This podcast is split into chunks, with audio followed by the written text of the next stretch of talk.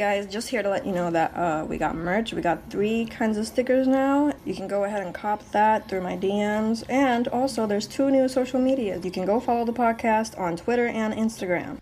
Welcome to the Takashi Podcast, episode 16. Woo! We got a doozy today. Um, well, the thing is that, like, I find it so funny when uh, for example, I don't know if y'all have seen Curtis Connor. He's one of my favorite YouTubers, and he also has a podcast, kind of formatted just the same way. Like he just sits down and he talks about things that happen throughout the week, but ever so often, he has what the hell was that? he has um, he has like I don't know beef with other creators or just Twitter or whatever. Like, uh usually talking about women actually like kind of trying to defend women or whatever. We we stand an ally. Um but i i feel like today is just one of those episodes where uh there's really nothing new to discuss this week. Um just this twitter thing that happened which i feel like i'm making a bigger deal than it is. I don't really first of all i actually don't like confrontation online. It's like i don't like talking to strangers in that sense which i guess has to do a lot with the theme of today but uh, I guess today, mm, sorry, since uh, you know, since that happened, I guess today we're we're just gonna talk about all that because there's nothing else to talk about. Um, it's not it's not Twitter beef, I guess. It's just like something that happened, and the topic is actually what I kind of want to focus on more. I don't want to really want to focus on. I have Twitter beef because I am just such a bomb ass person. No, like I I want to focus mainly on like what the hell actually happened there. So last week I actually did talk about like how men should be a little more I mean, like, you know, just wary of like okay, like sometimes we're going to ignore your advances or whatever because we don't want to be in potentially dangerous situations. I don't think that that's like a radical thing to think about, right? um, just like how last week I was talking about basically how this, like, I mean, I didn't really address it directly, but there was a person that was kind of just saying things that made me feel like I was kind of in danger, to be honest. Um, so I kind of made that into a tweet because I, I kept on thinking about it, right? Normal. Um, so I made it into a tweet just being like, I feel like men should be a little more you know, like just know that if we ignore you or whatever, maybe we feel a little scared because stranger danger exists or whatever.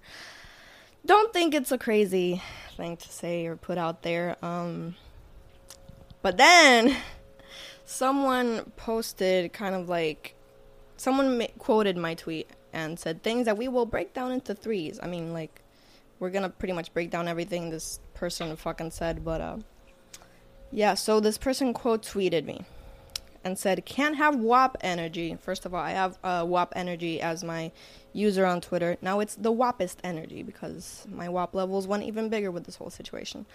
Um, can't have WAP energy if you're this uncomfortable around men.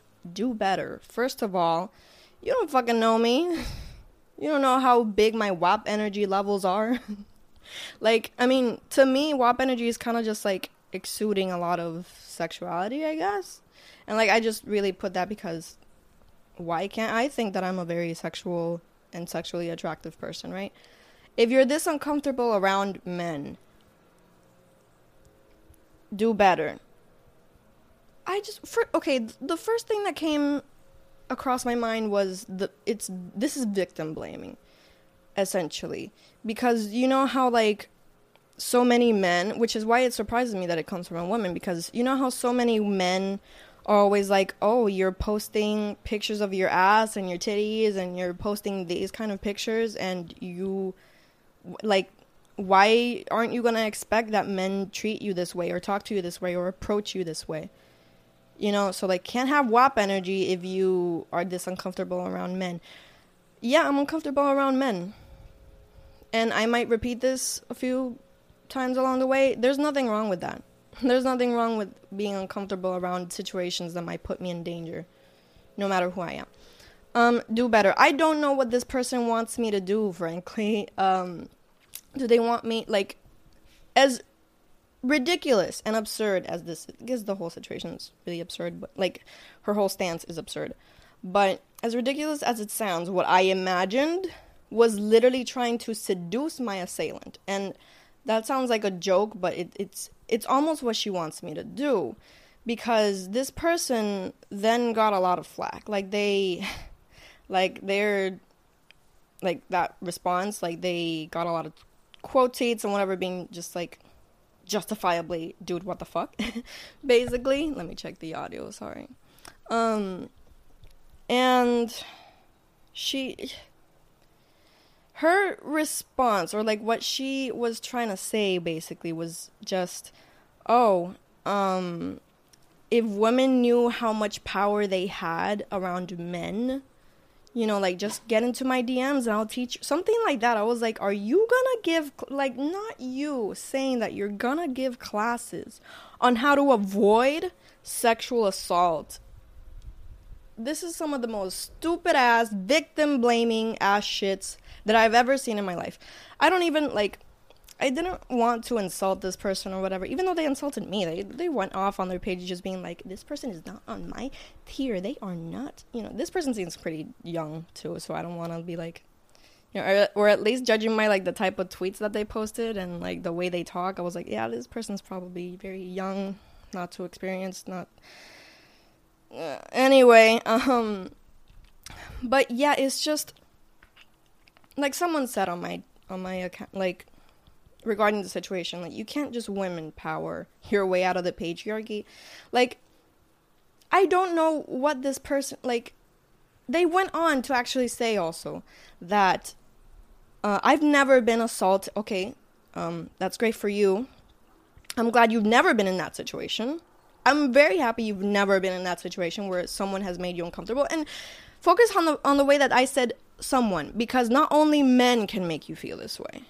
I hope no person of any gender comes to you and makes you feel uncomfortable or makes you feel like you're in a potentially dangerous situation. I don't know what this person wanted me to do. I'm sorry that I'm like kind of rambling. I'm just getting my thoughts out there. I didn't have a script. I was just like, I'm going to state what the situation is and I'm going to vomit all over this podcast episode. I don't know what this person would have done in my situation, like last week, which was a really stupid situation, if I'm being honest. Just me, like, if you don't remember, it's just like me alone in a parking lot walking towards a hardware store, and like this old guy was just like, it didn't, load, and I just like was like, uh, I don't know, and I kept on walking because, yeah, even if the dude all want all he wanted was the hour, I was alone with a weird man in a parking lot. I just kept on walking. There's nothing wrong with that. There's nothing wrong with being scared of that. There's nothing wrong with being scared of sexual assault or any kind of assault. Like I don't understand. I can be fucking I can have the hugest cleavage and like the biggest ass and like be the ultra the most ultra sexual person in the world and that doesn't give anyone any type of power to like touch me or or c- approach me in a way that makes me feel uncomfortable. I can have WAP energy and not have someone fucking make me uncomfortable, okay? Or like at least I can be uncomfortable even if I am an ultrasexual person. Ultrasexual, hypersexual, whatever. I don't know regarding that. I don't know what this person would have done in my situation. Like, flirt with the dude giving. You want the hour? You want the hour? I'm gonna show you the power that women have over you asking me the hour. You're making me uncomfortable. I'm gonna give you the hour. Yeah. What? What? What? What? What? Like, and even if what she means is just, bitch, I would have given him the hour and just kept on walking because I'm not uncomfortable around men. Like, that's also some, something I expect that she would say. Okay, good for you. But again, like, she kept on victim blaming or just making people feel like, like, I don't know, like, you were less if you were uncomfortable around those kinds of situations. And it really, like, that's not the truth. Like, I don't understand. Like, I like I keep saying, like I hope she's never been in these situations. I think, oh right, I was saying, see, like it's this podcast episode's all over the place. I hope I still kind of make a point. I think I can. Um, she made a tweet saying that like I the way I've never been assaulted because I've always flipped the chips or turned the chips or something like that okay, then I want to tell you that that person, like, if you were in that situation and you turned the chips around in a situation where you could have probably been sexually assaulted, you weren't sexually assaulted because the person decided not to sexually assault you. Okay? It wasn't because you did anything different Like when th- these kinds of things happen, it's because the sexual assailant uh, decides not to pursue the fucking crime they're about to make. Okay, um, because it's not our fault. Like what I'm trying to say there is that it's not our fault. It's it's never our fault if we like. There can be a billion ways that you can tell us how to avoid sexual assault, and so many people like it's so crazy how a lot of people give different kinds of advice too like oh um just dress modestly or in this bitch's case dress like a dominatrix because apparently we have such a huge power over men which like i said like any gender can fucking sexual assault so like sexually assault anyone so um i don't know what this bitch's deal was i don't know what why she went she tried to go so off on trying to like I don't know. It's so stupid. And I'm gonna show you. Well, I want to read into uh, her reactions. Not her reactions. People reacting to her. Also, like, I'm looking at her tweets, just being like, "All right, then let me know, but it could never be me." Let me also make clear, I'm not afraid of men.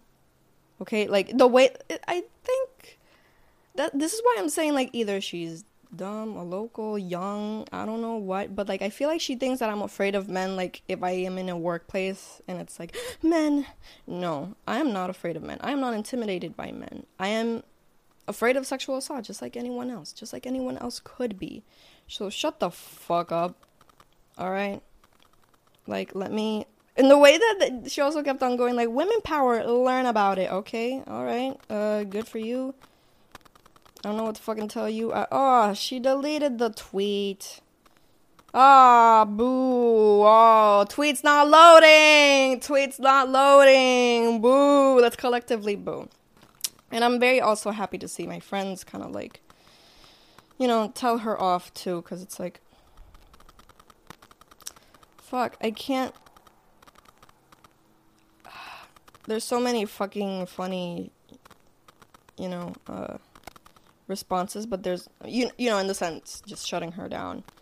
But I'm trying to find there it is, the tweet that she said that she's never been assaulted because uh, she's flipped the chips or whatever.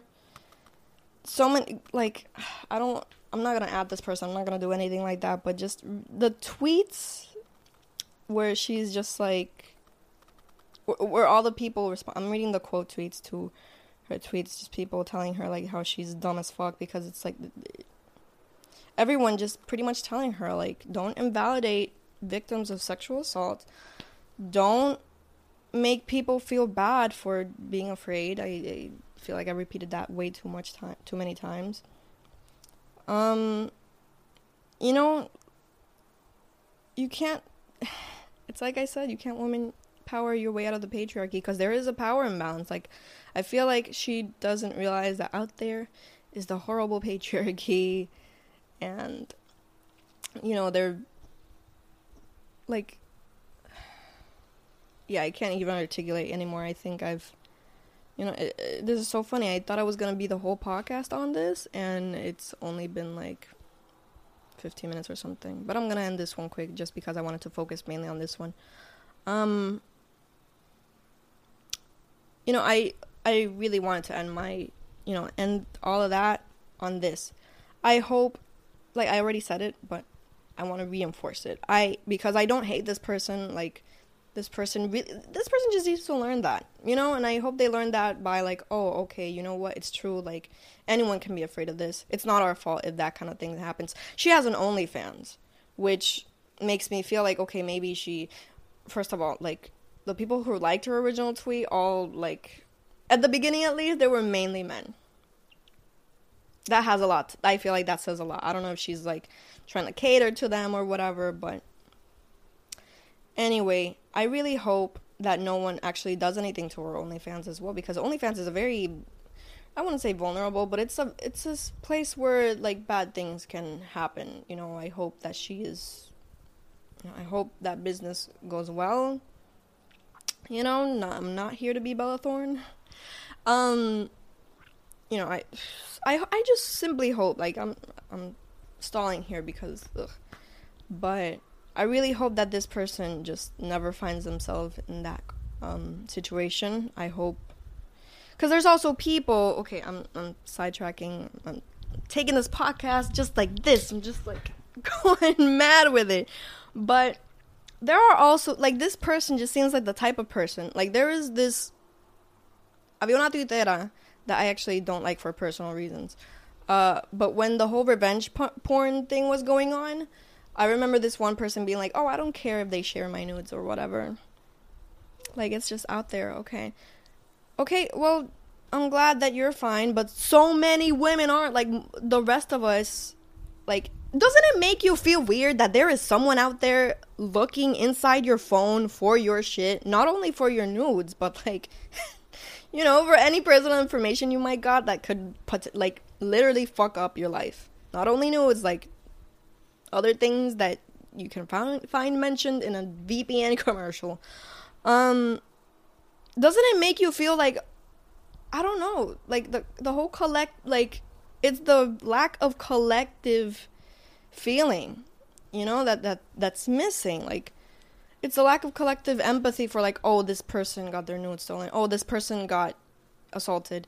Um, I feel bad for this person, and it's not their fault. Like it's that that pisses me off. So I hope that she learns that at some point. I hope she's never found in that kind of situation because trust me, it is horrible. Especially when they tell you like not to wear those kinds of clothes or what you should have done when what should have happened was that that shouldn't have happened in the first place. That person should not have done have, have made that decision to hacerte daño in the first place. Um, why am I doing this like I'm a mom? that's that's that's that's a thumbnail. Just being like, ugh, so clickbaity. Um, but yeah, that's gonna be it. I, even though there was nothing else to talk about this week, really. Um, I did want to say that, and I I wanted to talk about my my series because I'm actually so excited. I'm shooting it uh right now. My ho- I'm shoot I've shot almost all my Halloween looks, and I'm really I'm just excited for fucking October and Halloween and all this shit. And I can't wait to like releasing the series is always so fun. It's fun to shoot it, but releasing it, my my makeup series, the Yo hago lo que me da la gana, so fun. Can't wait to share that with you guys. Um, but yeah, I'm glad I got all this off my chest. Come on, let's go start more Twitter beefs. No, I'm just kidding. I hate that. I actually hate hate it, but it makes for good podcast episodes. So, um, yeah, I hope this episode still finds you well. And yeah, uh, I'm gonna end it right here. Hopefully, we have something fun to talk about next week. And I'm gonna go off, get ready to shoot one of the looks for the series and eat some brunch, and it's gonna be a nice Friday.